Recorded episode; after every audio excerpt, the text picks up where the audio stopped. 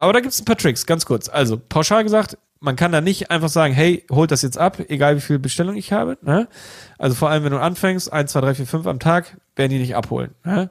Was du aber machen kannst, ist, dass du natürlich in Erfahrung bringst, wann dein DRL-Bote zu dir kommt, ja, wenn du Sachen bestellst, dann gibst du denen die Sachen einfach mit. Ja, dann sagst du, hey, ich habe hier zehn Pakete, nimmst du die noch mit? Ja, und die sagen fast immer, klar, ne, ich habe hier noch Platz oder so. Oder die sagen, nee, ich ja. komme in zwei Stunden, dann nehme ich die mit oder so, ne, das machen die auch. Und, mhm. und dann sind die Sachen weg und du, du hast quasi eine Abholung, aber nicht perfekt auf dich getimed und sonst wie, sondern eben einfach im Gespräch so mit den Booten und das klappt fast immer, ne, also das ist gar kein Thema.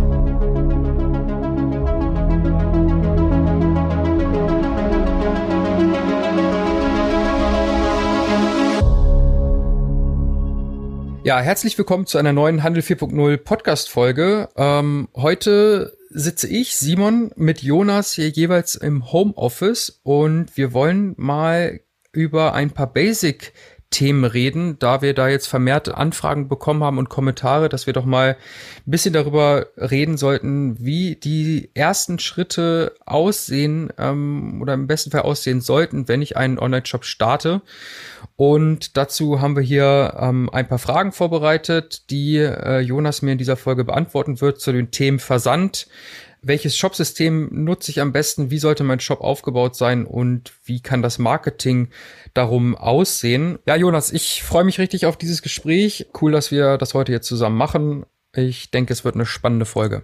Ja, Simon, super, super schön, dass wir die Folge zusammen aufnehmen. Hat mich wirklich gefreut. Äh, super spannendes Thema. Ähm, ich hoffe echt, dass wir mit dieser Folge viele Fragen beantworten, ja, dass wir mehr Leuten helfen, äh, durchzustarten im E-Commerce, Top, äh, Top Shop aufbauen und ja, natürlich auch ganz viel Spaß haben beim Zuhören in dieser Folge. Jawohl. Dann lass uns mal direkt loslegen. Alright, los geht's. Sind halt vor allem so die Dinge, über die man häufig nicht so spricht, ähm, weil man die so ein bisschen voraussetzt. Also, wir haben ja so eine gemischte Zielgruppe, sag ich mal so, was unser, was unseren Website-Piloten-Content angeht, ja.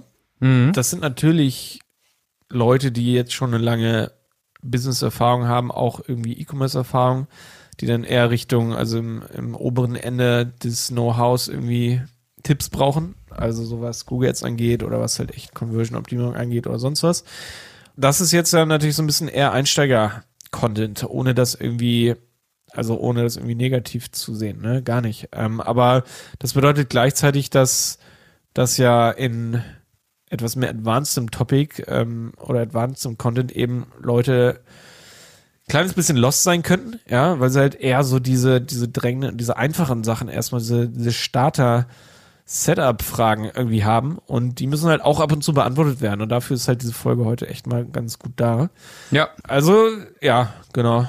Das ist so, so, wie, wie baut man das? Also teilweise wirklich super easy Sachen, ne? So, so wie versendet man die Sachen, wie verpackt man das und solche Dinge. Das sind alles so Fragen, die du dir, als du deinen Teeladen gestartet hast, bestimmt äh, auch gewünscht hättest, dass du sie eher gewusst hättest und sie nicht Stück für Stück selber herausfinden musstest, weil das ja auch eine Menge Zeit sparen kann am Anfang, ne? Wenn man jetzt ähm, sich fragt, wie verschicke ich mein erstes Paket, wo kriege ich überhaupt die ganzen Kartons her, muss ich mich bei der DHL irgendwie anmelden, um da so eine Art Kundenkonto zu bekommen, weil du ja jeden Tag dann im besten Fall mehrere Pakete verschicken möchtest. Ja. Welchen Versanddienstleister wähle ich mir überhaupt und ja, wie war das damals bei dir? Hat das alles direkt funktioniert von Anfang an und, und was kannst du jetzt äh, zum Thema Versand äh, quasi für Tipps unseren Hörern mit auf den Weg geben?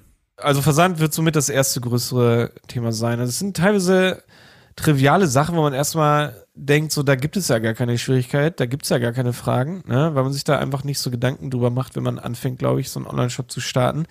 Denkt halt so, ich meine, jeder kann ja Pakete versenden. Ne? Also man hat da ja eine grobe Grunderfahrung und da, ich glaube, darüber macht man sich erstmal gar keinen Kopf. So, ich glaube, die meisten sind da halt schon viel weiter, merken dann aber erst, wenn sie loslegen, so, uh, okay, äh, So, das, das habe ich mir einfacher vorgestellt oder so, ne? Und es ist halt auch ein Unterschied, ob man jetzt eben privat ein, zwei Pakete mal verschickt so oder ob man eben pro Tag dann im Idealfall 10 bis, keine Ahnung, 100 oder so Pakete versendet, ne? Das ist halt ein Unterschied. Ja. Da, da kann man nicht dieselben Techniken anwenden, sondern muss man irgendwie effizienter arbeiten.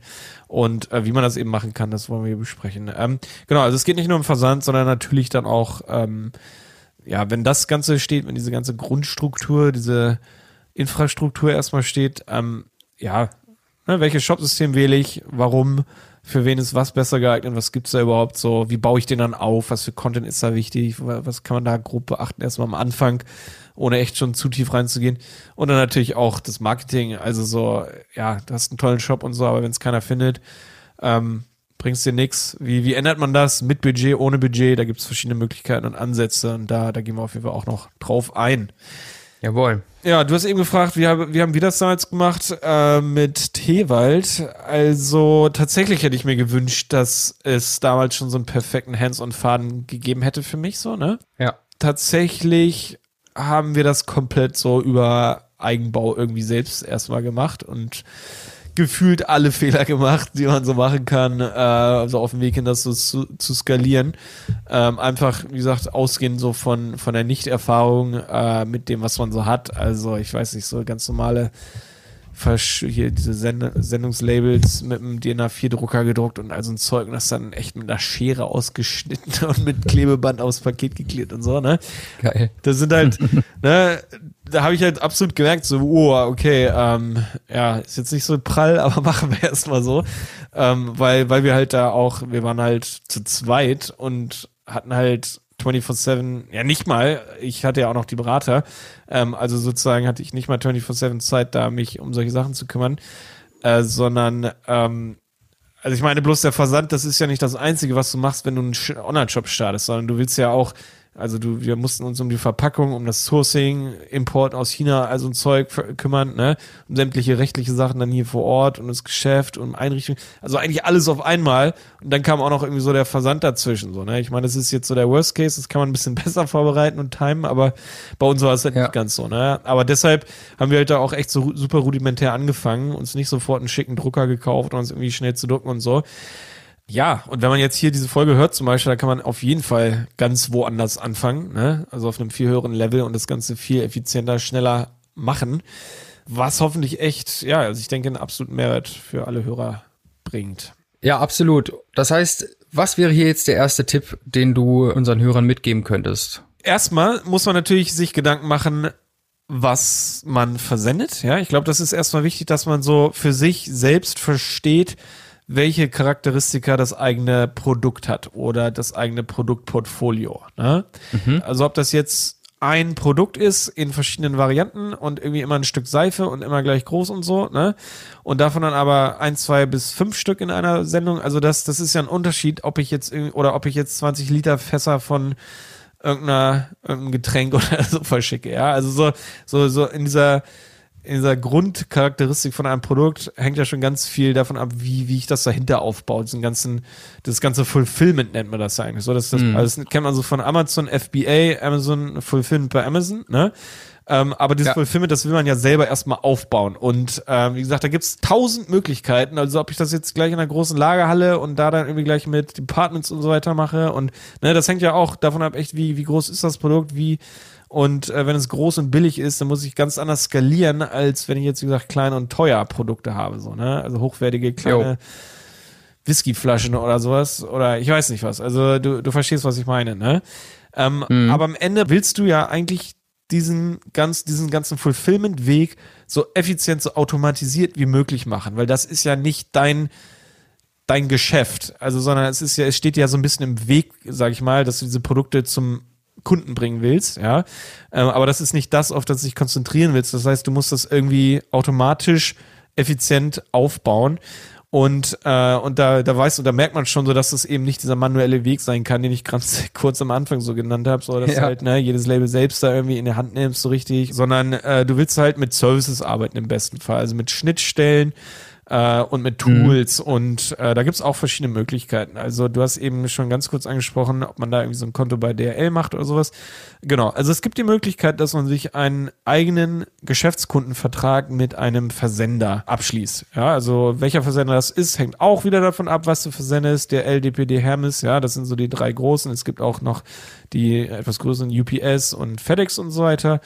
Ähm, wobei die halt dann eher in die größeren äh, Sendungen reingehen. Also wie gesagt, eher dann wahrscheinlich B2B, wenn du eben 20, 30, 40 Kilo Sachen re regelmäßig versendest und vielleicht auch international.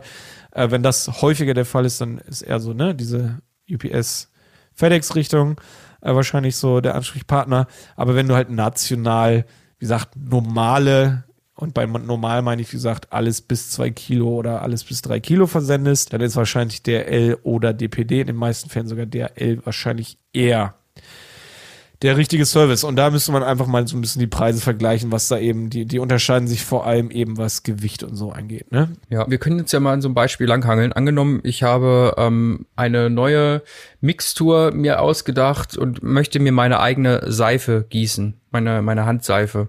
Festes Shampoo und Körperseife. Die, die Stücken sind immer gleich groß. Ich verschicke sie entweder einzeln oder im Fünferpaket. Das heißt, das Paket ist entweder ziemlich handlich und klein, ist dann wahrscheinlich eher ein Päckchen oder ein etwas größeres. Und da würdest du dann schauen, okay, welcher Versanddienstleister passt zu mir. Also ich kann das nur so aus Erfahrung bei DL sagen, bei DPD wird es sehr, sehr ähnlich sein, bei den anderen auch, ähm, dass ähm, sich theoretisch erstmal jeder so einen äh, Vertrag abschließen könnte als Unternehmen. Ne? Ähm, die erwarten meistens eine gewisse Mindestmenge, die man damit versendet, übers Jahr. Bei DL sind das 200 Sendungen im Jahr. Ja. Und wenn man anfängt, weiß man ja nicht so, wie viel sind das jetzt, ne? Also wie viel, wie viel Pakete werde ich versenden? Du hast null Ahnung. Es ist so witzig, weil DRL sagt, die erwarten 200 im Jahr mindestens. Ja, aber das können sie ja erst nach einem Jahr sagen, ob du die hattest oder nicht. Ja, also die können ja nicht vorher irgendwie nach einem Monat sagen, ja, nee, das werden wahrscheinlich zu wenig raus, ne? Das, das können die gar nicht machen, weil, weil häufig clustert sich das ja so an so einem, also zum Beispiel Richtung Jahresende versendet man meistens viel mehr als am Jahresanfang oder in der Mitte oder so, ne? Das ist einfach so. Das heißt, die können frühestens nach einem Jahr eigentlich sagen, ob du diese 200 erreicht hast oder nicht. Und ich kann einfach sagen, aus meiner Erfahrung ist, die werden dich auch nicht rausschmeißen, wenn du unter 200 hattest. Das war bei uns so. Du, Ah, ja. du wächst halt einfach weiter und dann ist es so. Also deswegen eigentlich die Empfehlung, ich würde schon jedem empfehlen, so einen direkten Vertrag abzuschließen, ähm, weil du halt einfach automatisieren kannst besser. Ne? Das geht halt ohne nicht so, sonst musst du mal im Voraus bezahlen, dir vielleicht so einen Etikettenblock da holen und den dann abdingsen. Nee, also so, so hast du halt automatisierte Rechnungsstellungen. Das wird dir alles dann einfach in Rechnung äh, gestellt, was du halt in einem Monat zum Beispiel da gekauft hast über die Schnittstelle. Ne? Also wenn man so einen DL-Vertrag hat, äh, dann kann man ja nur über DL versenden und man muss ja dann sozusagen trotzdem so ein bisschen gucken, dass man da die Volumen so in die Richtung so ein bisschen hinkriegt, diese 200 im Jahr. Es gibt noch eine Alternative, die ich ganz kurz nennen möchte. Das ist äh, also es gibt verschiedene Services. Ein Beispiel wäre ShipCloud. Da, da kann man sich einmal ein Konto machen. Da bezahlt man, glaube ich, ab 25 Euro im Monat und du hast Zugriff zu deren Geschäftskundenverträgen. Ah. Und du kannst auf die zugreifen. Und dadurch, dass die das halt sozusagen resellen, ja, an sämtliche E-Commerce-Händler, haben die halt riesige Volumina und am Ende noch ein kleines bisschen besseren, also nicht unbedingt einen besseren Preis, als wenn du jetzt einen individuellen Vertrag hast, aber du kannst ohne einen eigenen Vertrag zu haben mit DRL und DPD und und und auf diese Geschäftskundenkonditionen zugreifen. Ne? Das ist ziemlich cool. Und du kannst halt monatlich kündigen raus. Also es ist, glaube ich, vor allem für ganz kleine, ganz am Anfang super praktisch, weil dich eben nicht um dieses API-mäßige da irgendwie stark kümmern musst. Du musst dich da, also weil das Geschäftskundentotal von DRL ist halt, ja, 1900, ne? Also da, da, damit willst du dich eigentlich gar nicht so viel auseinandersetzen. Ähm, muss man halt am Anfang erstmal so ein bisschen. Ja, cooler Tipp. Ja, so eine Alternative ist halt sowas wie ShipCloud, ist cool, das haben wir am Anfang auch benutzt und damit kann man halt erstmal so ein bisschen testen, sage ich mal, ne? Und es ist ein kleines bisschen äh, übersichtlicher, das, das Backend und diese Anbindung und so. Das ist ganz cool. Die helfen ja auch, die haben auch so einen Support und so. Bei DRL ist das immer ein kleines bisschen trickier. Genau. Also wenn man aber natürlich weiß, man erreicht eine gewisse Summe, ja, dann, dann kann man sich direkt so einen, so einen Vertrag da schnappen, irgendwie von einem großen Sender und dann ist das halt auch safe und ja, und dann hast du da halt echt auch, äh, wie gesagt, coole Konditionen, die halt nachhaltig dann auch ein bisschen besser werden. Das ist auf jeden Fall ein guter Tipp. Kann man ja hier auch äh, verlinken, ShipCloud hier unter, unter der Folge, äh, um erstmal so ein bisschen Überblick zu bekommen, ja, über seine Bestellung. Und Überblick ist dann auch, glaube ich, ein ganz gutes Stichwort. Wo bekomme ich Übersicht über all das, was mich erreicht, über meinen Online-Shop? Gibt es auch wieder mehrere Möglichkeiten. Also wie gesagt, ich glaube, das ist das Einfachste, was natürlich die meisten Leute auch erstmal ausprobieren, ist das komplette Order-Management über den Shop abzubilden. Ne? Also wenn mhm. du jetzt einen Shopify, WooCommerce, Shopware Shop oder sowas hast, äh, dann gibt's da immer auch eine mindestens einfache Möglichkeit, dass du darüber einfach sagst, so hier das Ding jetzt irgendwie versenden oder so. Ne? Also meistens braucht man natürlich auch eine Anbindung ja. an jemanden dann, also an DRL. Das heißt, du müsstest ja in Shopware ein DRL-Plugin installieren, ja. Oder im besten Fall gibt es zum Beispiel auch ein Ship-Cloud-Plugin für Shopware oder so. Aber dann würdest du dann in dem Shop einfach die Bestellungen wahrscheinlich immer noch händisch äh, fulfillen. Ja, also dass du sagst, hier, die jetzt versenden, dafür, für diese Bestellung jetzt ein Etikett erstellen. Ja, das, das wird dann erstellt, ein PDF, das kannst du dann irgendwie drucken, ne, musst du selber aber natürlich weiterverarbeiten. Das geht so und das machen, glaube ich, wie gesagt, die meisten auch. Das haben wir auch am Anfang gemacht. Ja, ich, ich würde es langfristig nicht empfehlen, weil es, weil man halt echt auf an Grenzen kommt. Ja, also es gibt halt diese, diesen, ich weiß nicht, bei vielen Leuten am Anfang natürlich vielleicht verständlicherweise so diesen Bedarf, alles, alle Services, alle Aufgaben, die man eigentlich so im Zusammenhang mit E-Kurs hat, irgendwie so in den Shop reinzupressen, irgendwie so, ne? Alles drüber zu machen. SEO-Management und Rechnungen erstellen und dann auch das Fulfillment und so.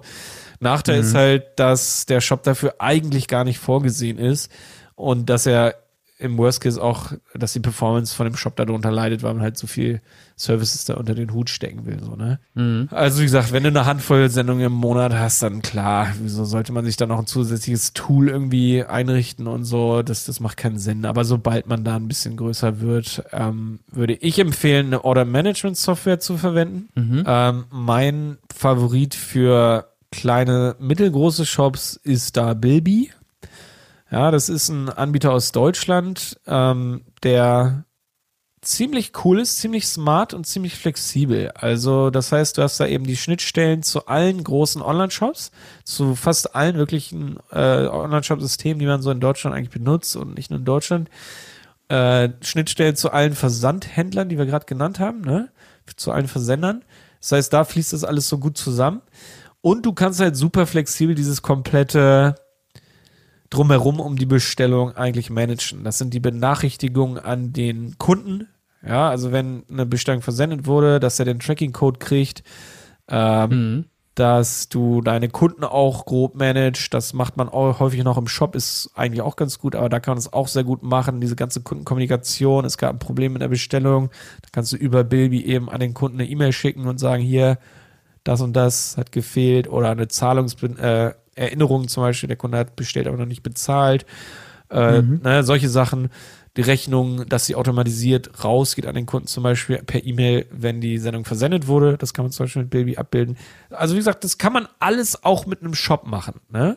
Aber häufig mhm. niemals so flexibel und wie gesagt, meistens mit dem Nachteil, dass irgendwie die Performance drunter leidet oder dass du dann halt wieder diese ich weiß nicht, da hängt so viel dran. Also wenn du ein größeres oder ein Team hast, das dann alle irgendwie Zugriff auf den Shop brauchen, dann sind die alle gleichzeitig irgendwie in dem Shop aktiv.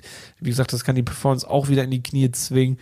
Ähm, auch wenn der Shop mal irgendwie aus irgendeinem Grund down sein sollte, ja, sei es nur zehn Minuten oder sowas, kannst du nicht auf die Bestellung zugreifen. Das kannst du aber machen, wenn du alles ja, ausgelagert ja. hast zu Baby und so weiter. Also es ist, es gibt viele, viele Vorteile, die eigentlich für so ein Order-Management-System äh, sprechen.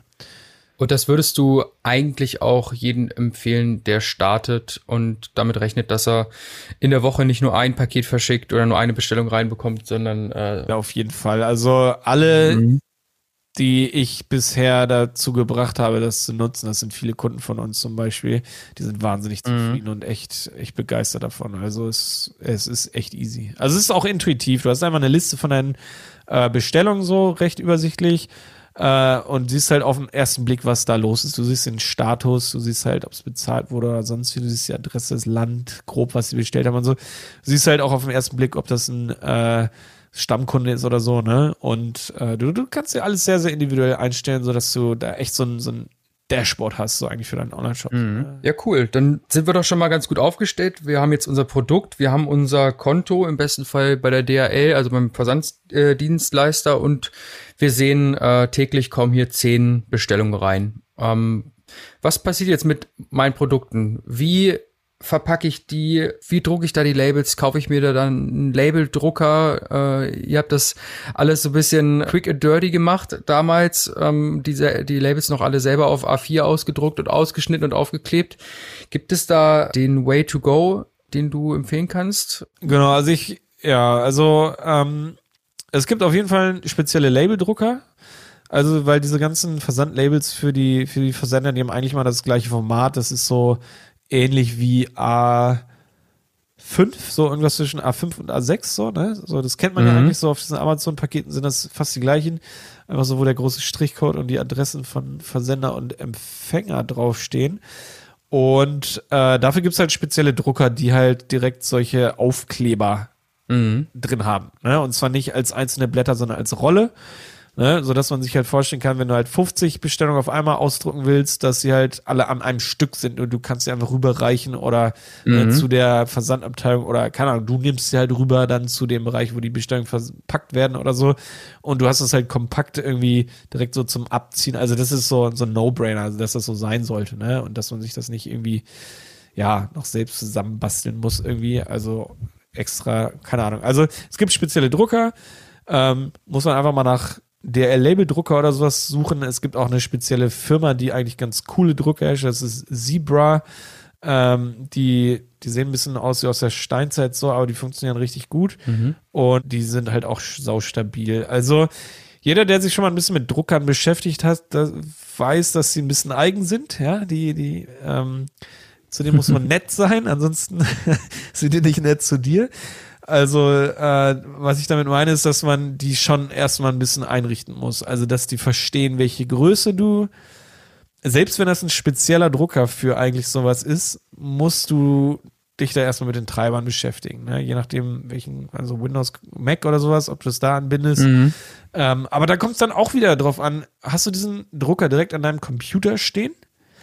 Oder hast du eben dein Unternehmen so ein bisschen aufgebaut, dass hier in dem Zimmer oder in der Etage irgendwie so das E-Commerce Management so ein bisschen sitzt und dann da hinten aber die Versender, so dass das irgendwie übers WLAN laufen muss, ne? Mhm, Schickst du dann das Paket, äh, das, das Label direkt an den Drucker oder ähm, oder, oder, also, weißt du, wie ich meine? Also, das ist noch nicht ganz so easy, weil du bekommst aus Bilby nur diese PDF, jetzt mal im Idealfall, oder aus deinem, oder von DRL kriegst du diese PDF, aber sie landet noch nicht im Drucker. Also, wie gesagt, entweder du bindest das direkt an deinen Computer in dein Netzwerk als Netzwerkdrucker ein, dann ist es relativ easy, aber auch da wird man eben merken, dass dieses Format immer noch ein kleines bisschen konfiguriert werden muss.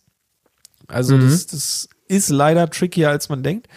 Und ähm, Genau. Oder im Worst Case, und so war es halt bei uns lange Zeit, ist, dass ähm, beides sozusagen an zwei verschiedenen Orten stattfindet. Also, dass ich halt irgendwie zum Beispiel manchmal äh, ja, entweder zu Hause oder im Office saß, aber im, im Geschäft dann irgendwie das Fulfillment stattgefunden hat, aber ich irgendwie bei mir dann diese Etiketten erstellt habe, äh, hm. automatisiert oder also so, dass es dann irgendwie online stattfinden muss und da gab es früher zum Beispiel diesen sehr, sehr coolen Service Google ähm, Cloud Print, der wurde halt letztes Jahr eingestellt, deswegen müssen wir da nicht so viel drüber sprechen, aber das bedeutet halt, dass man sich da auch gegebenenfalls halt irgendwelche, aber das hängt echt von der individuellen Situation so ab, äh, irgendeine Serverstruktur, irgendein, irgendein Server-Service irgendwie überlegen muss. Also was wir zum Beispiel jetzt gemacht haben, aber nur so als kleiner Fun-Fact nebenbei, äh, wir bilden das aktuell über einen Raspberry Pi ab, ja. Ah, witzig. Ja, an denen halt die Drucker angeschlossen sind, weil was, was man auch dazu sagen muss, dass viele dieser ähm, und vor allem auch die, die besten eigentlich davon, von diesen Labeldruckern,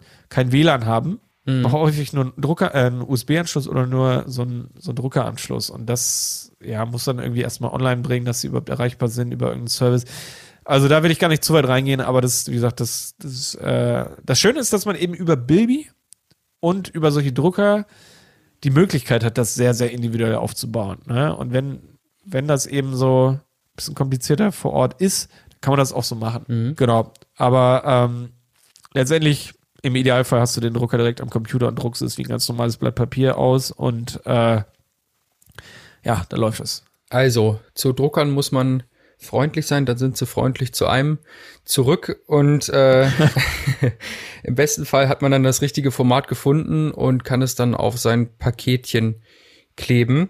Ähm, wo hast du deine ersten Verpackungen herbekommen? Kann man die einfach als Sammelbestellung irgendwo online kriegen? Äh, musstest du die selber falten? Und ähm, wie, wie hat das so funktioniert? Ich meine, du hast ja auch ähm, eine relativ feste Größe damals gehabt mit deinen Tees. Ja, wie, wie, wie bist du dann diese Thematik rangegangen? Also der Teil ist zum Glück ziemlich easy. Da ist es auch so ein bisschen Trial and Error nach hinten raus oder einfach das äh, Verpackungsoptimierung. Aber das ist zum Glück richtig easy. Es gibt natürlich ganz normale Online-Shops für B2B-Händler oder sowas, wo du dir halt Verpackungen kaufen kannst. Da musst du halt einen richtigen suchen, der ein schönes Sortiment hat, was zu dir passt so, aber in den meisten Fällen ist es einfach eine braune Box so, ne? In der Größe, die du brauchst. Da musst du einfach ausmessen, was ist dein Produkt plus minus eben irgendwelche Verpackungen, also ein bisschen, bisschen äh, Padding drumherum so, ne? Dass du da irgendwie so ein bisschen Verpackungsmaterial mhm. noch reinpackst. Also das ist, das ist ein ziemlich easy so. Ähm, aber ein Anbieter, den ich da empfehlen kann, ist karton.eu. Der, der hat echt ein schönes Sortiment, schöne Auswahl so an allen Größen und bietet halt auch ein äh, ja, eine coole Mengenrabattierung an, ne? wenn du dir da halt ein paar mehr holst. So, äh, da muss man halt immer so ein bisschen gucken, so wie viel Platz hat man, um was zu dingsen, also so um zu lagern oder ne, will man eher mhm. mehr pro Stück zahlen oder will man eher mehr rumlagern. Also da, da muss man ein bisschen gucken. Und das ist so ein Ding, da, wie gesagt, da kann man einen Tipp geben jetzt hier, was, was den Shop angeht, aber da muss man ganz viel ausprobieren. Also mhm. wir haben angefangen mit ein, ich glaube, zwei Verpackungsgrößen, haben gedacht, damit kommen wir hin. Ne?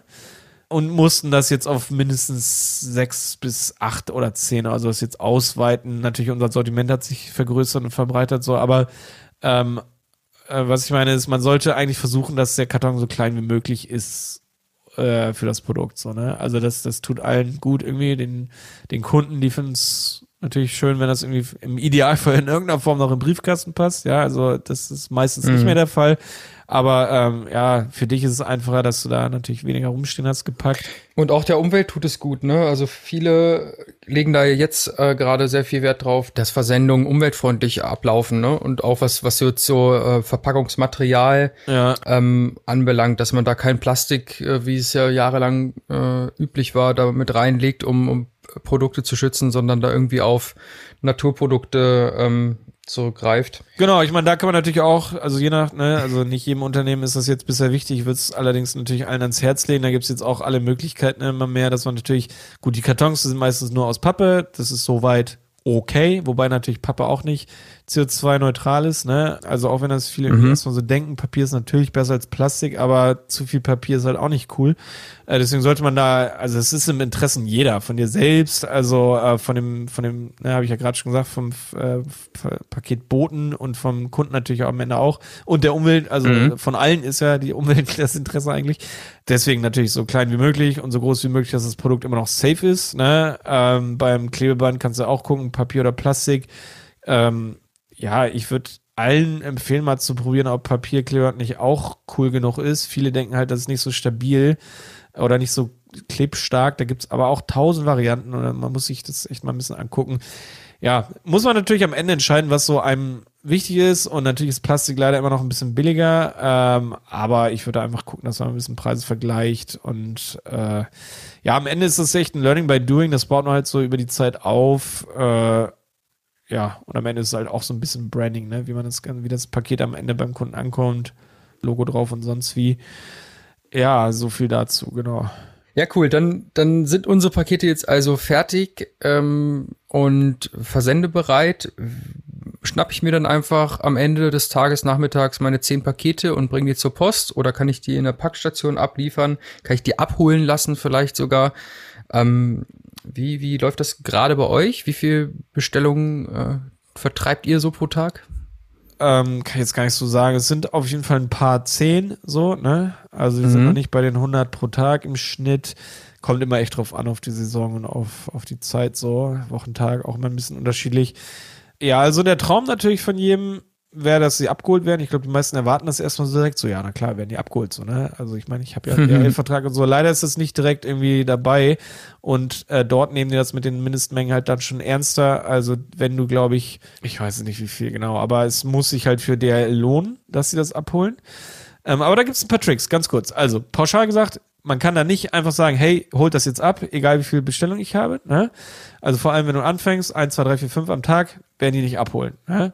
Was du aber machen kannst, ist, dass du natürlich in Erfahrung bringst, wann dein DRL-Bote zu dir kommt, ja, wenn du Sachen bestellst, dann gibst du denen die Sachen einfach mit. Ja, dann sagst du, hey, ich habe hier zehn Pakete, nimmst du dir noch mit? Ja, und die sagen fast immer, klar, ne, ich habe hier noch Platz oder so. Oder die sagen, nee, ich ja. komme in zwei Stunden, dann nehme ich die mit oder so, ne? Das machen die auch. Und, mhm. und dann sind die Sachen weg und du, du hast quasi eine Abholung, aber nicht perfekt auf dich getimed und sonst wie, sondern eben einfach im Gespräch so mit den Booten und das klappt fast immer. Ne? Also das ist gar kein Thema.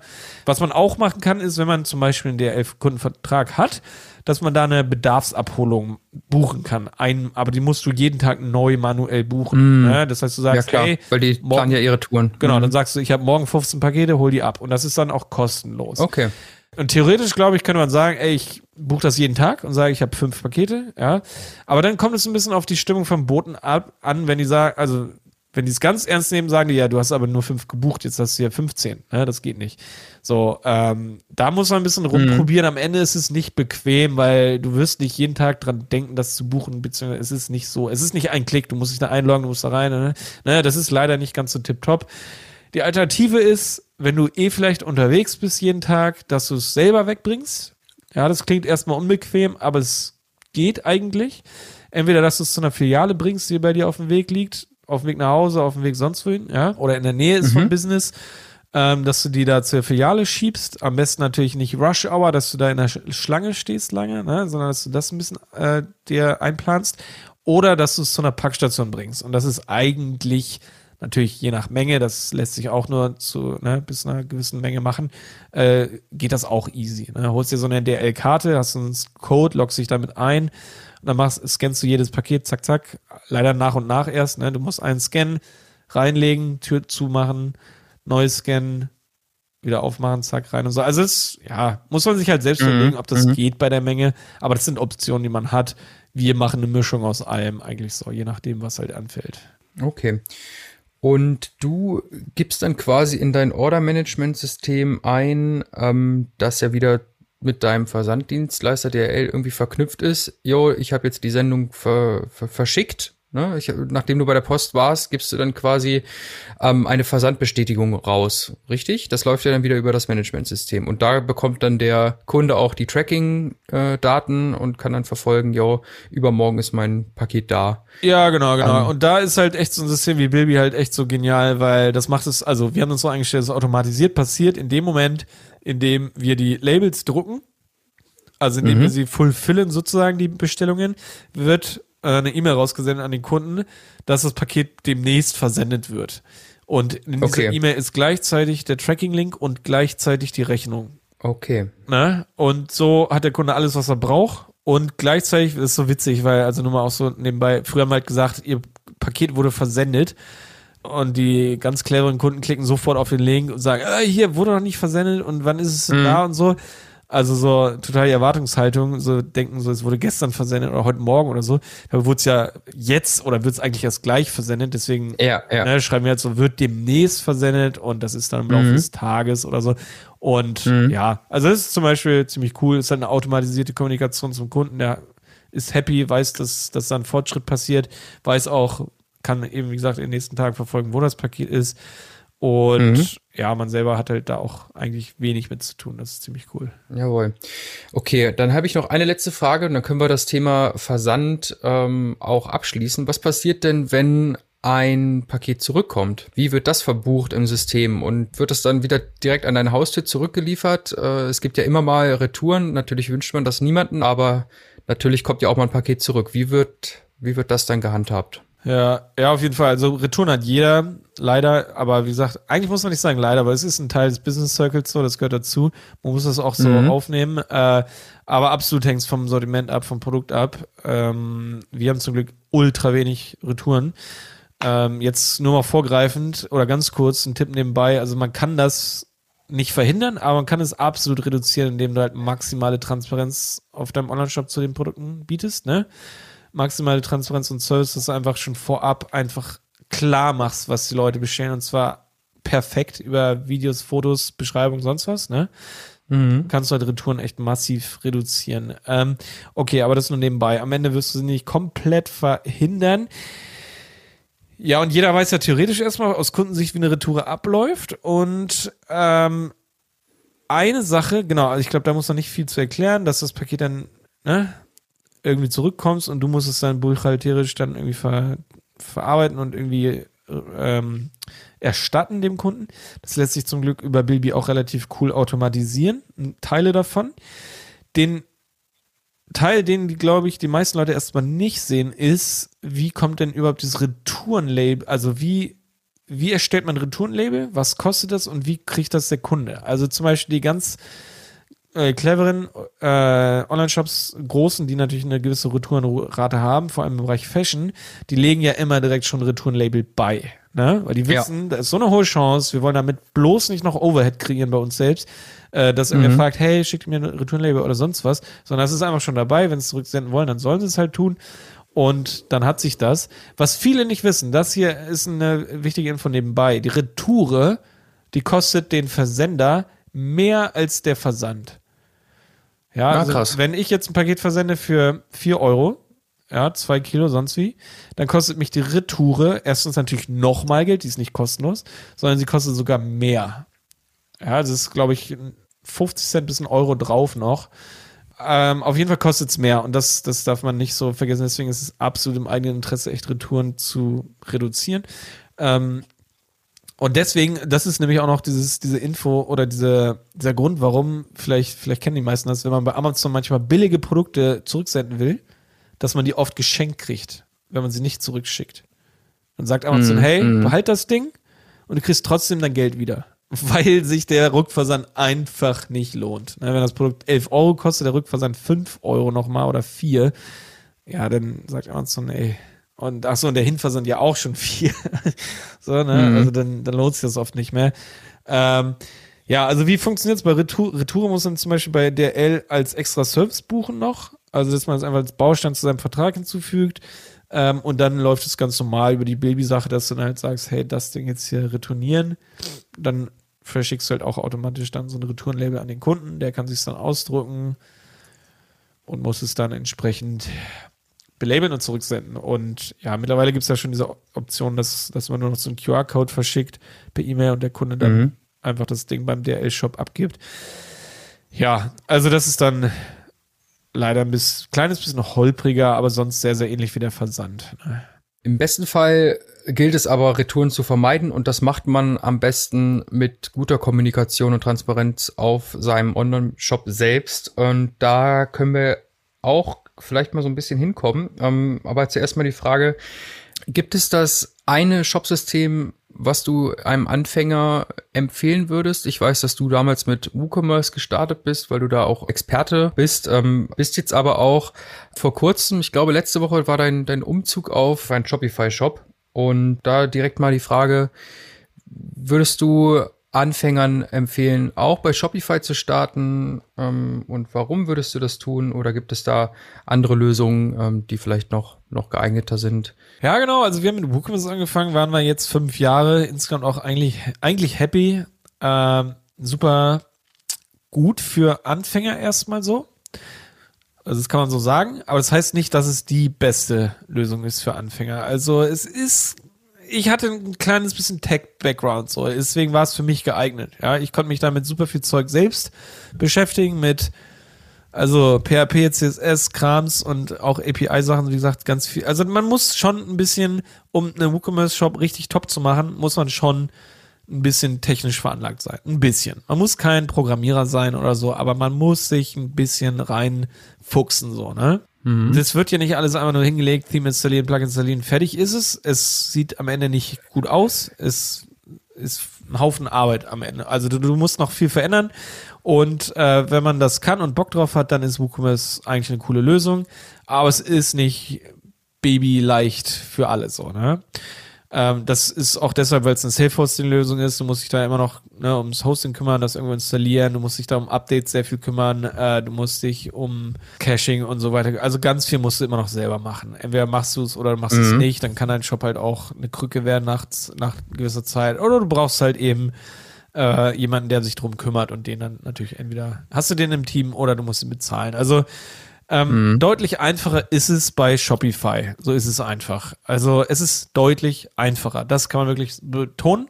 Ich sage nicht, dass es in jeder Hinsicht besser ist als WooCommerce, aber es ist auf jeden Fall einfacher und deswegen ist es eine klare Empfehlung von mir für alle Anfänger. Ne? Mhm. Ähm, da gibt es ja diverse Diskussionen slash Argumente von Leuten, warum Shopify vielleicht nicht so tiptop wäre. Vieles von diesen Sachen hat sich mittlerweile in Luft aufgelöst. Ähm, über die letzten Jahre hat sich Shopify halt immer weiterentwickelt. So, also es ist ein kanadisches Unternehmen, witzigerweise gegründet von einem Deutschen, ne?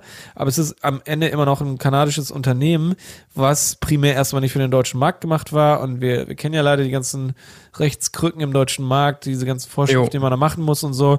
Und das ist bei einem System, was nicht aus Deutschland kommt, erstmal nicht out of the box da, weil es nicht in deren Interesse ist. Ne? Und der Core Market von Shopify war halt seit Beginn vor, ich weiß nicht, einigen Jahren, vor zwölf Jahren oder sowas, bis äh, vor kurzem eben nicht Deutschland und deswegen hat sich das erst nach und nach entwickelt. Das war bei WooCommerce übrigens ganz genauso.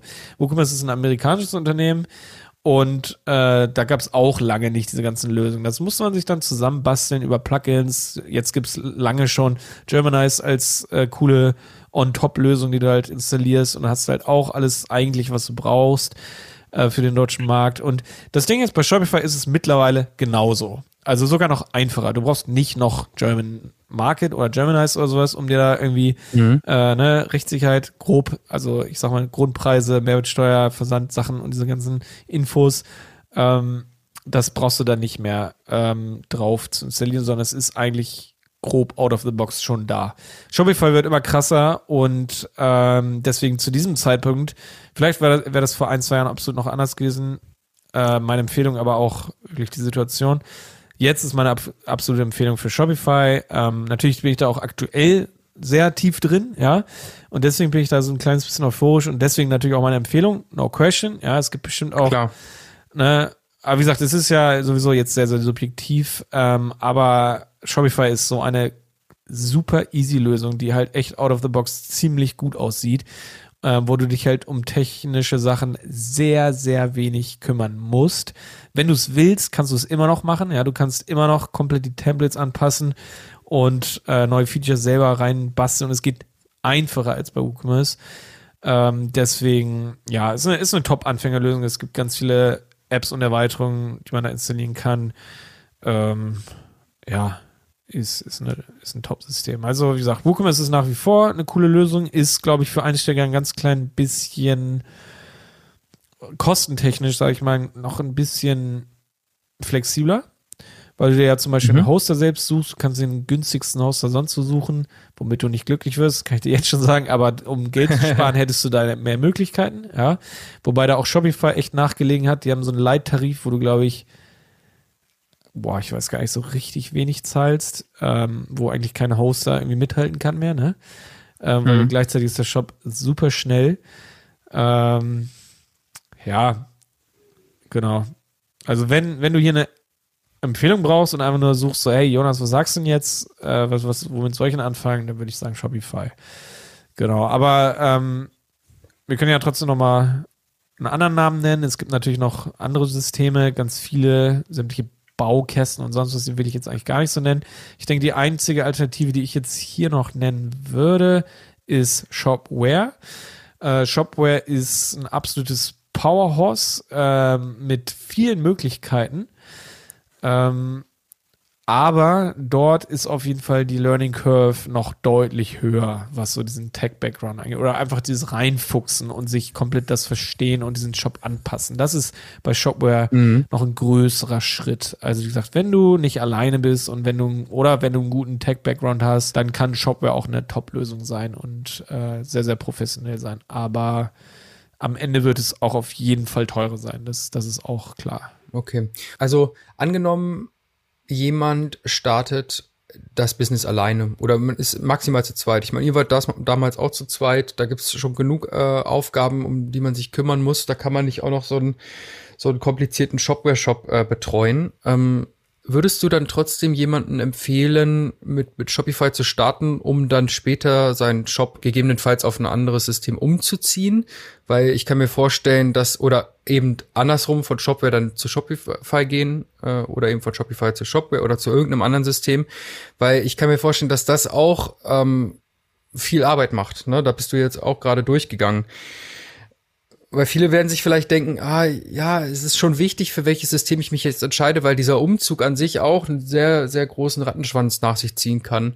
Man zieht nicht aus Spaß um, ne? ne? Das ist, glaube ich, eine wichtige Sache, die man irgendwie ähm, ja. stehen muss. Also man zieht nicht um aus Neugier, weil man sagt, ach, wir probieren jetzt, wir würden jetzt gerne einfach mal ein anderes Shop-System ausprobieren, weil am ja, Ende, ja, am Ende ist es eigentlich egal, welches System du nutzt. Du kannst es dir komplett so, also fast komplett so einrichten, dass das deinen Anforderungen entspricht. Und am Ende davon eigentlich mhm. nicht vergessen, das verstehen viele nicht so richtig, ist es nur der Storefront, also eigentlich nur der Shop. Es ist nicht per, nicht all das Unternehmen, ja, sondern du baust dir, wie gesagt, andere. Lösungen dazu. Du holst dir Bilby, du holst dir bla, bla, bla so viele Bausteine dazu. Und am Ende, mhm. ja, wenn der Shop schnell ist und läuft und verkauft, dann ist es so ein bisschen egal, welches System da unter der äh, Haube liegt so ein bisschen. Ne? Aber ich glaube, ein Umzug kommt in Frage, wenn man gewisse Anforderungen hat, die mit dem System aktuell nicht umsetzbar sind. Und da, das ist aber auch super individuell, was das sein kann. Ne? Shopware kann andere Sachen stärker als Shopify und andersrum. Und WooCommerce auch nochmal. Ja. Und, mhm. aber das kannst du am Anfang auch schwierig sagen. Also, deswegen ist es aber schon natürlich ein, manchmal kann man das am Anfang sagen. Ja, also zum Beispiel muss man sich überlegen, wohin möchte man verkaufen? Möchte man mehrsprachig verkaufen? Also nur Europa oder nur mhm. Deutschland oder, ne? Ähm, theoretisch geht das mit allen, aber ähm, zum Beispiel Mehrsprachigkeit geht mit Shopify meiner Meinung nach besser als mit WooCommerce und mit Shopware. Das heißt, wenn das ein großes Thema jetzt ist oder in naher Zukunft werden sollte, dann sollte man vielleicht eher zu Shopify tendieren. Ja, mhm. ich sage nicht, dass mhm. es nicht geht mit WooCommerce und nicht geht mit Shopware, aber ich habe da eher schlechtere Erfahrung. Ne? Oder aber wie gesagt, wenn Mehrsprachigkeit, wenn man sagt, nee, Mehrsprachigkeit ist kein Thema und wird auch in den nächsten fünf Jahren wahrscheinlich kein Thema sein, dann ja, dann sind einem natürlich WooCommerce und Shopware theoretisch als gute Option offen, so, ne? Ähm, mhm. äh, ja, und da muss man halt wieder ein bisschen unterscheiden. Also deswegen muss man, aber das, das kann man, wie gesagt, das habe ich ja gerade schon gesagt, ganz am Anfang ganz schwer einschätzen, so, ne? Da du viele Fragen kannst du nicht für dich beantworten. Und deswegen, äh, Trotzdem, am Ende würde ich sagen, ist die beste Einsteigerlösung Shopify, weil du upgraden kannst. Shopify hat mehrere äh, Pläne, ne, in denen du einfach mehr Features, mehr Geschwindigkeit, mehr Power kriegst und du kannst upgraden. Und ganz nach hinten raus hat Shopify auch die Shopify Plus Lösung, die für absolute äh, etablierte Unternehmen geeignet ist, natürlich auch kostenintensiv ist, aber auch sehr viel Potenzial bietet. Ja, das bedeutet aber, du müsstest nicht umziehen, wenn du theoretisch Shopify outgrowst so ein bisschen, weißt du? Mhm. Bei mhm. WooCommerce ist die Gefahr größer, dass du diesen Shop outgrowst. Da kannst du nicht irgendwo hinwachsen noch. Das Shop WooCommerce Plus gibt es nicht, ja? Das muss man so ein mhm. bisschen im Hinterkopf behalten. Aber wenn man sagt, nee, wir wollen eh hier erstmal entspannt bleiben, ne, wir sind in so einer starken Nische, da wird es nicht explodieren und was auch immer. Ne? Wenn das einfach seiner Philosophie nicht unbedingt entspricht, dass man da sehr stark skalieren möchte, ja, dann dann kann man bei WooCommerce bleiben und absolut zufrieden bleiben. Ne? Weil man da Jawohl. insgesamt, glaube ich, ein bisschen mehr Cost Control hat als bei, bei den anderen Systemen. Jawohl.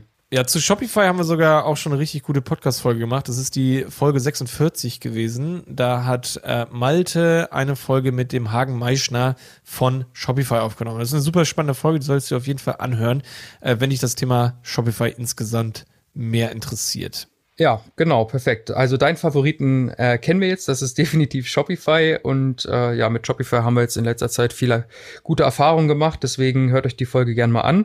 Und ähm, als nächstes, Jonas, hätte ich gern von dir so einen kleinen Abriss über den Shop-Aufbau. Wie sollte so ein Shop im besten Fall aussehen, damit du, äh, ja, wie vorher schon gesagt, Retouren vermeiden kannst und äh, viele Bestellungen reinbekommst. Ja, also ähm, ich glaube für, für Neulinge, die so echt sagen, ja, wie gesagt, die, die haben sich entschieden, wollen Online-Shop starten und so, ich glaube, für die wirken Online-Shops immer so ein bisschen intimidating, so ein bisschen einschüchternd, weil die so groß und professionell wirken und so. Und ein bisschen wie so eine Blackbox, so, wow, ist das viel Content, ist das, sind das viele Seiten und so weiter. Aber ich glaube, ich glaube, was man verstehen muss, ist, dass eigentlich so ein Shop erstmal, also so auch große, gute Shops eigentlich, sind relativ easy aufgebaut. Ich meine, nach hinten raus, irgendwann entwickeln die sich komplexer. Also man kann auch ohne Ende irgendwie, ich sag mal, weiteren Content, weitere Inhalte da darstellen. Aber was ich meine, ist der Grundaufbau von einem Online-Shop und damit sollte man auf jeden Fall anfangen. Das würde ich jedem, der anfängt, äh, auch ans Herz legen.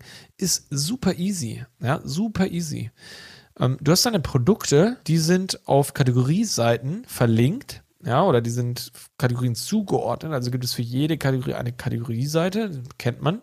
Aber eine Sammlung von Produkten, die man irgendwie filtern kann oder sowas, wo man durchscrollen kann. Ähm, dann gibt es die Startseite. Und dann gibt es eine Kontaktseite und es gibt vielleicht eine Über uns Seite. Und dann gibt es noch den Checkout. Also der Checkout ist eben der Bestellprozess, ja, das ist der Warenkorb, das ist die Kasse und das ist der Bestellabschluss. Und und das war's eigentlich schon. Ja, also theoretisch wäre das ein Shop, also komplett. Und auch um sehr erfolgreich zu werden, bräuchte man nicht unbedingt mehr. Natürlich kann man natürlich, wie gesagt, das habe ich ja gerade schon gesagt, und es wird wahrscheinlich so kommen, je, je weiter man sich etabliert und je ähm, stärker man natürlich Mehrwert und Informationen für die Zielgruppe, für die Kunden bieten möchte, desto komplexer möchte man oder wird man diesen Shop dann auch aufbauen. Es ist, glaube ich, am Ende aber trotzdem wichtig, dass man eigentlich immer so ein bisschen diese Simplicity im Hinterkopf behält. Das ist für einen selber wichtig, dass man einfach ein bisschen im Gedächtnis behält, was man da so für Inhalte hat, ja. Aber auch für die Navigation für den Kunden ist es halt wichtig, dass er eben weiß, was es überhaupt da alles gibt, dass das alles gut verlinkt ist, ja, und dass man äh, diese Inhalte eben auch gut auffinden kann. Und äh, deswegen, ja, ich glaube, so viel ist erstmal wichtig zu verstehen. Ja, also sobald man eben diese Inhalte einmal aufbaut, so wie ich das gerade gesagt habe, hat man eigentlich einen guten Shop, eine gute Basis, mit der man äh, loslegen kann. Und ähm, wichtig ist dann eigentlich nur, wie man eben diese ganzen Seiten aufbaut. Und die meisten fangen da im Denken und auch im Handeln irgendwie bei der Startseite an. Und da gibt es bestimmt viele Verfechter, die sagen, dass das sehr, sehr wichtig ist. Aber ich bin der Meinung, dass es anders, also dass die Startseite weniger wichtig sein sollte. Ähm, und der Effort, also der, die ganze Zeit und auch die Energie, die sollte vor allem in die Produktseiten investieren werden. Warum ist das so? Weil die Produktseiten in den fast allen Fällen die Landingpage, also die erste Seite ist, die eben der Besucher sieht. Ähm, am Ende ist es so, die Startseite tatsächlich hat den meisten Traffic verglichen mit allen Seiten. Deswegen denken die meisten Leute, es wäre die wichtigste Seite. Aber nur weil sie den meisten Traffic bekommt, heißt es nicht, dass es die ist, die am Conversion stärksten oder am, ähm, am, am wichtigsten ist, um Conversion auszulösen. Weil am Ende sind das meistens wirklich die Produktseiten. Die Leute wollen ja Produkte kaufen und in den allermeisten Fällen, äh, vor allem wenn du anfängst, werden die eben über Produkte kommen, ähm, weil diese eben bei Google organisch gerankt werden. Ja, deine Startseite, die, die ist für deine Brand und vielleicht für ganz grob dein Produkt, äh, dein Produktfeld. Also wie gesagt, du verkaufst Seifen, ja, dann ist deine äh, Startseite wahrscheinlich irgendwie für Seifen, Online-Shop und all so ein Zeug, was auch immer du dann spezialisiert bist oder sowas, ähm, dann die erste Seite. Aber es ist völlig unmöglich bis, also unwahrscheinlich bis unmöglich, dass du natürlich am Anfang für solche krassen Keywords, ähm, große Keywords eben rankst. Und das ist ja die Startseite. Also dafür,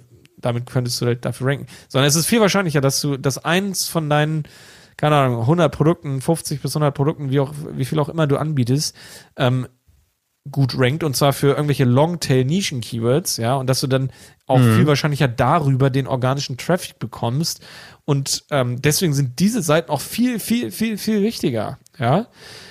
Die sind ultra wichtig. Also, und genau, was, was ist wichtig auf einer Produktseite? Also du musst das Produkt optimal, das haben wir eben schon grob, äh, oder das habe ich eben schon grob äh, angesprochen. Du musst maximal Transparenz einfach zeigen, was das äh, für ein Produkt ist. Du musst Informationen visuell und auch textuell darstellen, so gut du nur kannst. Ja, und da heißt nicht Masse, sondern einfach so gut, wirklich so qualitativ wie möglich. Perfekte Fotos, die Informationen zeigen, also die wirklich das Produkt im Detail auch zeigen, ja, was es auch einmal sein kann. Detailfotos, hochauflösende Fotos und natürlich auch schöne Fotos in irgendeiner Form, in den meisten Fällen, also attraktiv, dass man sagt, oh ja, gucke ich mir gerne an und ähm, ich verstehe halt auch, was dieses Produkt ist. Also, und was das am Ende ist, darüber haben wir schon in vielen Folgen, glaube ich, auch diskutiert. Ähm, das, das hängt absolut davon ab, was du verkaufst. Also bei, bei Fashion ist es natürlich wichtig, wie, wie sieht das an jemandem aus, wie hat das jemand, wenn das jemand anhat. Ähm, mir ist es zum Beispiel immer wichtig, dass man die Oberfläche sieht, so ist das eine Struktur, wie sieht das aus, wenn man das nah betrachtet. Ne? Es gibt oft so ein Gefühl, wie es mhm. sich auch anfühlt. Ähm, ja, das sind verschiedene Sachen. Also wir verkaufen ja zum Beispiel Keramik und Tee, da sind auch so Detailaufnahmen unglaublich wichtig. Ja, die Leute können die Sachen eben nicht in die Hand nehmen oder dran riechen oder sowas. Da muss man sich überlegen, wie kann man das aber dann möglichst nahe bringen, wie kann man das möglichst ersetzen durch die technischen Möglichkeiten, die wir eben haben. Und mhm. äh, ja, genau. Und dann natürlich textuell so gut wie möglich beschreiben und das Ganze einfach eine harmonisch schön darstellen, sodass der Kunde sich wohlfühlt, auf den ersten Blick erkennt, worum es geht einschätzen kann, ob es was für ihn ist. Ja, und dann hast du schon eine perfekte Produktseite. Ja. Ja, eigentlich auch alles Tipps, die so die so, so ein bisschen auf der Hand liegen. Ähm, so wie man ein Produkt selber gerne shoppt, sollte man seine Produkte auch irgendwie präsentieren. Man hat ja auch viel Konkurrenz, ne? Meistens, gerade wenn man jetzt auch so an Fashion oder so denkt oder an ja, ich denke auch, dass du, äh, obwohl dein, dein Produkt schon recht nischig ist, dass selbst du ähm, da auch schon viel Konkurrenz hast, man sich da wahrscheinlich auch was abguckt und natürlich muss man irgendwie herausstechen. Ja, ich denke, ein Tipp kann ich da an der Stelle noch sagen. Also, ähm, also mhm. das ist natürlich ein Prozess. Niemand fängt halt mit dem perfekten Online-Shop an. Und deswegen sage ich ja, soll man sich echt an diesen Basics erstmal orientieren, simplen, schönen, normalen Aufbau aufbauen, da nichts falsch machen, da nicht schon zu kompliziert denken. Und äh, sich dann aber was ich gerade gesagt habe, eben diesen Shop optimieren, die Produktseite optimieren. Und zwar anhand von was? Anhand von seinen USPs. Also man sollte sich als Unternehmen dann ja irgendwie etablieren, irgendwie aufstellen im Markt. Ja, du hast gerade die Konkurrenz genannt. Du willst sie nicht kopieren, du willst nicht genauso machen wie der nächste Shop, sondern du musst eben so ein individuelles Setup, sage ich mal, entwickeln und das kommt eben über die Zeit, aber es ist auch wichtig, dass diese USPs sich eben auch in diesen ganzen Seiten widerspiegeln. Ja, jemand soll also zu euch in den Shop kommen aus einem gewissen Grund, ja, oder aus einer kleinen Reihe von gewissen Gründen, ja, und diese Gründe müssen, diese müsst ihr vertreten, diese müsst ihr auch eben genauso leben auf diesen Seiten. Ähm, das, das kann völlig unterschiedlich sein. Also Tewald zum Beispiel ist beliebt, weil wir ein sehr individuelles Produktportfolio haben, was man so nicht findet. Aber das nicht nur. Weil theoretisch, also es gibt auch Shops, die haben sehr, sehr ähnliche Sachen wie wir. Trotzdem gibt es viele, die kommen zu uns. Warum?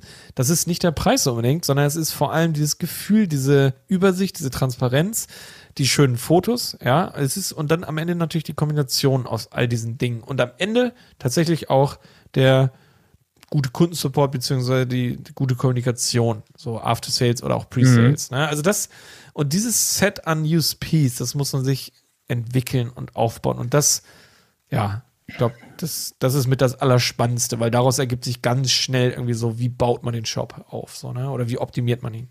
Aber am Anfang, wir sind mhm. ja eigentlich erstmal jetzt ganz am Anfang, nochmal, um es zusammenzufassen, äh, versuch einfach, ja, so easy wie möglich, aber dann auch ähm, so schön wie möglich, vor allem gute Fotos, guten Text äh, zu präsentieren. Okay, Jonas, das klingt ja, das klingt ja schon mal cool. Ähm, dann sieht unser Shop jetzt schick aus. Gibt es denn jetzt noch weitere Dinge, die man beim Shopaufbau beachten sollte, wenn man anfängt? Also ich sag mal, wenn wir jetzt so an Zahlungsarten zum Beispiel denken, ja, oder ähm, ähm, ich glaube, das ist einfach eine Sache, die ist wichtig, ja, aber es ist halt nicht irgendwie ein Element, mit dem man sich zu lange aufhalten soll. Also hier sollte man einfach ein schönes Set an Zahlungsarten anbieten. Also es gibt Leute, da weiß ich, wie gesagt, man könnte eine Wissenschaft draus machen, jetzt so ausrechnen, ja, wenn du die Zahlungsart hast, dann hast du x Prozent mehr.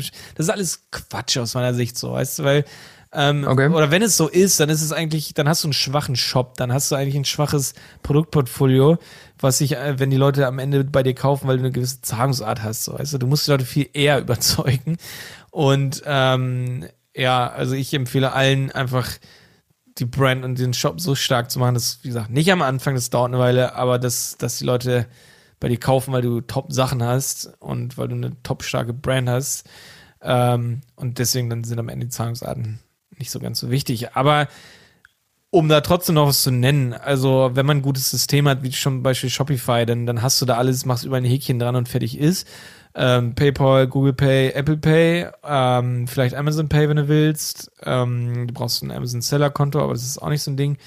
Ähm, und ja, Zahlung auf Rechnung kannst du machen. Achso, und Banküberweisung und Klarna. Also de, es gibt ja alles so, ne? Du kannst alles anbieten, musst du aber nicht.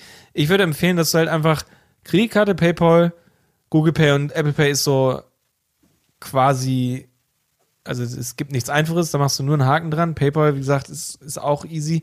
Ähm, und der Rest ist optional. Also ob du jetzt Klarna hast oder ob du Amazon Pay hast, das ist so ein bisschen Jacke wie Hose. Ähm, man kann es ausprobieren, ob es dann häufig verwendet wird. Dann sieht man, okay, war gut, dass man es hat. Und wenn nicht, dann ist es auch nicht so ein, so ein Riesending, ne? Also, und mhm. mehr gibt es eigentlich zu Zahlungsarten noch nicht so richtig zu sagen. Und wenn, ach so, ja, wenn du ein Shopsystem hast, wo es nicht so easy ist, alles zu integrieren, ja, dann, dann hast du das falsche Shopsystem. ja, genau, also eigentlich sollte das ein No-Brainer sein, ähm, dass das eigentlich alles easy ist und ist am Ende wieder ein Argument, aber auch für mich für Shopify, aber darüber haben wir ja schon gesprochen. Ja. Genau. Cookie Banner ähm, und all solche rechtlichen Themen. Ich glaube, das ist noch ganz kurz wichtig. Leider ein Pain in the ass so ein bisschen. Ähm, ist ja nichts, was irgendjemand gerne irgendwie hat oder macht oder einsetzt oder so. Mm, aber hier ist ein wichtiger Tipp noch an meiner äh, oder an der Stelle dazu. Man muss sich natürlich mit dem rechtlichen Zeug auseinandersetzen. Und ähm, das heißt aber nicht, dass du zum absoluten Rechtsprofi für E-Commerce werden musst. Ich würde dir ganz ehrlich empfehlen, investiere ein bisschen in ein in ein äh, Service, zum Beispiel vom Händlerbund oder von Trusted Shops, die kann ich hier so nennen. Die haben beide Angebote für Shops, mit denen man sich Rechtsseiten erstellen kann und zwar verlässlich, sodass da auch eine gewisse Haftung ist, ja. Und die haben sehr einfache Durchklick-Formulare, wo du einfach ankreuzt, was richtig ist für deinen Shop. Ähm, verkaufst du ins Ausland? Ja, nein. Äh, welche Zahlungsarten hast du? Die, die, die und die ähm, und so weiter. Ja, das klickst du einmal alles durch und bekommst dann halt up to date immer deine Rechtsseiten, copy-pastest die in deinen Shop rein und manche Anbieter haben eben auch, ich glaube, beide Anbieter je nach Paket haben dann auch so eine Cookie-Banner-Lösung, die du integrieren kannst. Und damit hat sich das. Ja, leider kostet das halt irgendwie seine Summe im Monat. Das ist aber, das fängt auch bei 10 an und kann bis 60 oder mehr sein im Monat. Aber das, das kannst du ja dann aussuchen oder halt auch upgraden über die Zeit. Aber damit hast du das Thema eigentlich für dich erledigt, was sehr schön ist. Ja. Die gucken mhm. halt zum Beispiel auch am Anfang, äh, wenn ich einmal zertifizieren da über deinen Shop drüber, ja, sagen dir die größten Fauxpas da, die du dann da ändern musst. Und dann, und dann passt das. Also, du musst dir nicht einen eigenen Anwalt holen, der dir da alles zurechtschneidet, weil, aber da kann ich auch nur meine Erfahrung so nennen. Das ist jetzt, ne, ich möchte niemanden kritisieren oder so, aber ähm, häufig haben die, sind die auch nicht ganz up to date mit dem ganzen äh, E-Commerce-Rechtssystem. Okay. Ist einfach so. Deswegen ist so ein Service cool, weil die das eben für hunderttausende Shops in ganz Deutschland machen und weil die einfach wissen, was wichtig ist. Und ja, genau. Zum Glück ist ja so eine pauschale Abmahnung in letzter Zeit unwahrscheinlich geworden, weil es irgendwie eingeschränkt wurde. Ne? Okay, und wie sehe ich ein eigentlich, also wie, wie sehe ich zum Beispiel, welche Seite von mir am besten rankt und funktioniert? Ähm, kann ich meinen Shop dann auch mit Analyse-Tools verbinden. Man will ja natürlich auch wissen, warum funktioniert jetzt die eine Seife besser als die andere. So, ne? Woran liegt das? Liegt das vielleicht an der User Experience auf der, auf der Produktseite oder ähm, also wo, wo ich so ein bisschen drauf hinaus will, wie, ja, wie analysiere ich meinen mein Shop? Die an, absoluten Anfänger-Basics, die ähm, von den meisten wahrscheinlich schon gehört haben, sind die Google Search Console, und die und Google Analytics, das ist klar. Google Analytics kennt, glaube ich, jedes Kind. Google Search Console, die ganz Einsteiger noch nicht unbedingt, ist aber aus meiner Sicht fast noch das wichtigere Tool, ähm, okay. wo du einfach deinen, dein organisches Ranking bei Google verfolgen kannst. Äh, du musst es aktiv eintragen lassen, das heißt, du erstellst dir über dein Google-Konto einfach eine neue Property für deine Seite. Ähm, mhm. Ja, verknüpft es dann über einen Weg, also entweder packst du so einen Tag auf deine Seite und dann ist es verknüpft oder Du verknüpfst es über einen, äh, einen DNS-Eintrag in deiner Domain oder du verknüpfst es über ein vorhandenes Google Analytics-Konto oder über den Google Tag Manager. Aber wie gesagt, am Ende ähm, ist es egal, das, das wird dir ja angezeigt, wie du es machst. Da haben wir auch schon genug äh, Videos bei YouTube oder in den Website-Piloten drüber.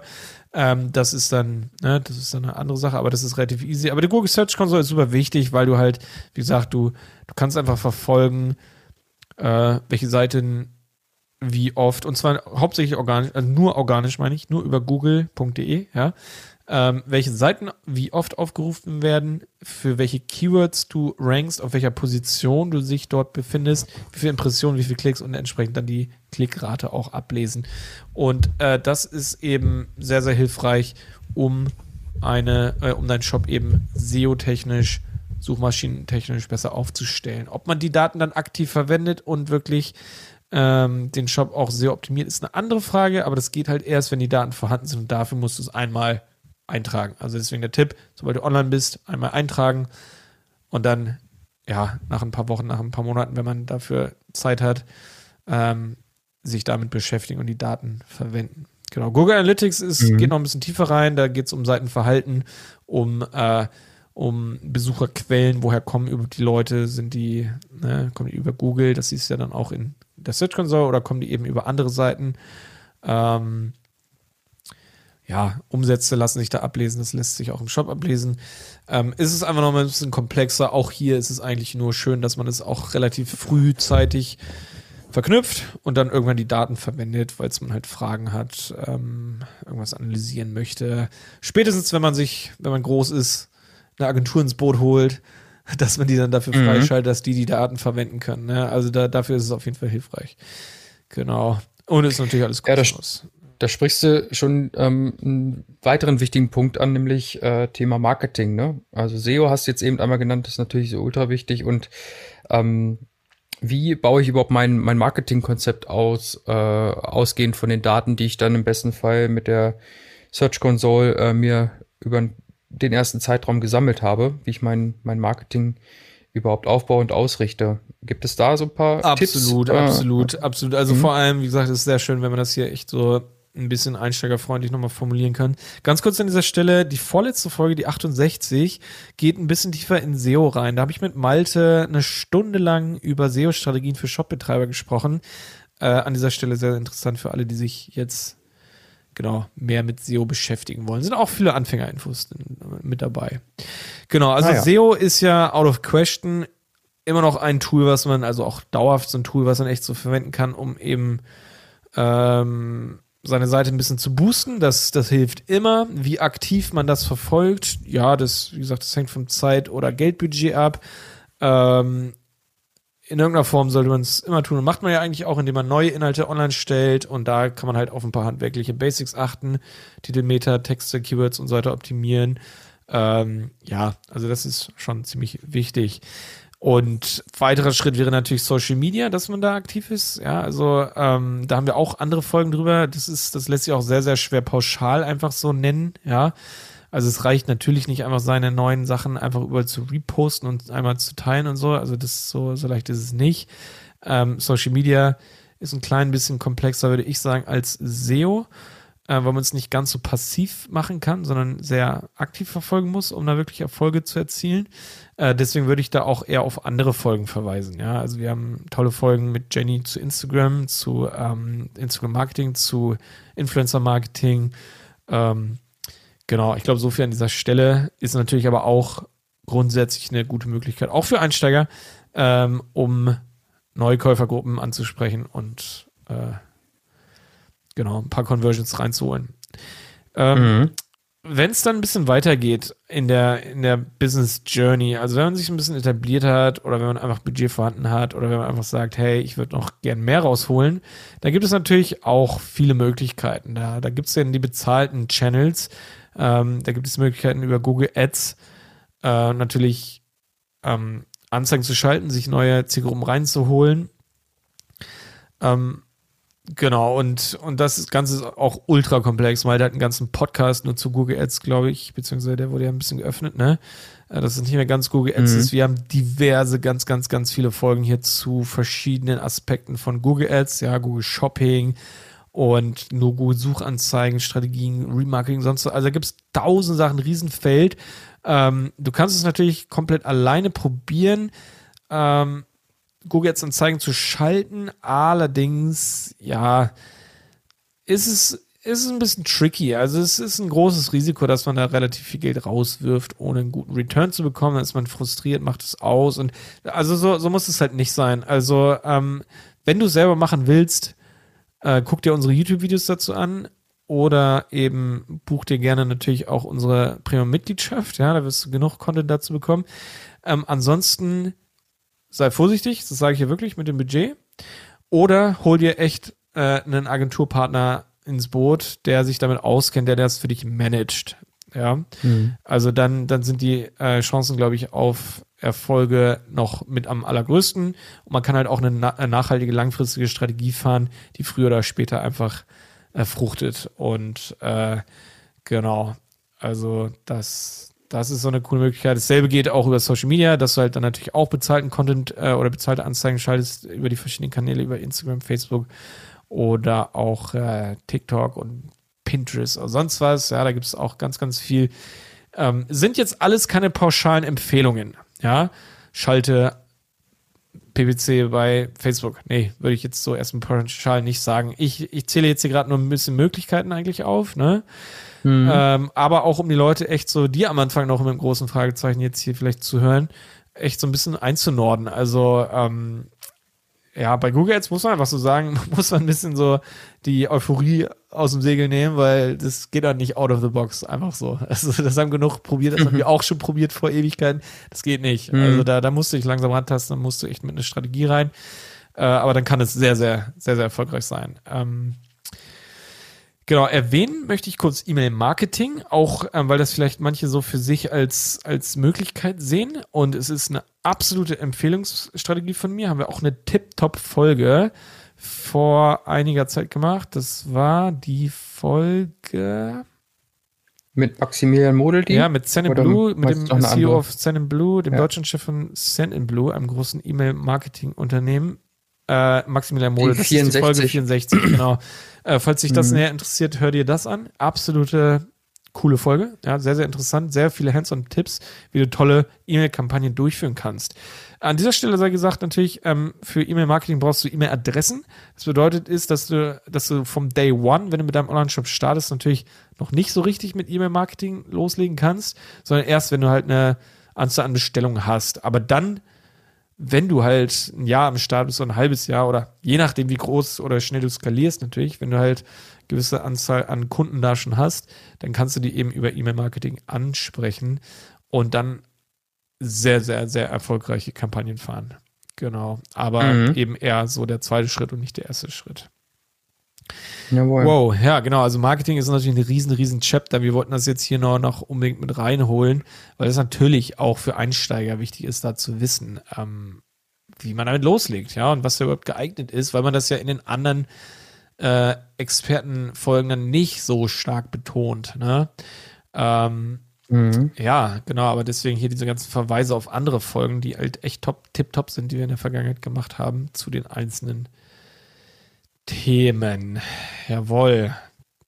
Vielleicht möchte ich auch noch ganz kurz, ähm, das ist auch noch wichtig, sagen, bei Website-Piloten haben wir auch mindestens zwei Kurse zu dem Thema, wie man einen Shop aufbaut. Ja, einmal für Shopify, einmal für WooCommerce. Ähm, für alle, die da jetzt speziell irgendwie ähm, Lust haben, loszulegen.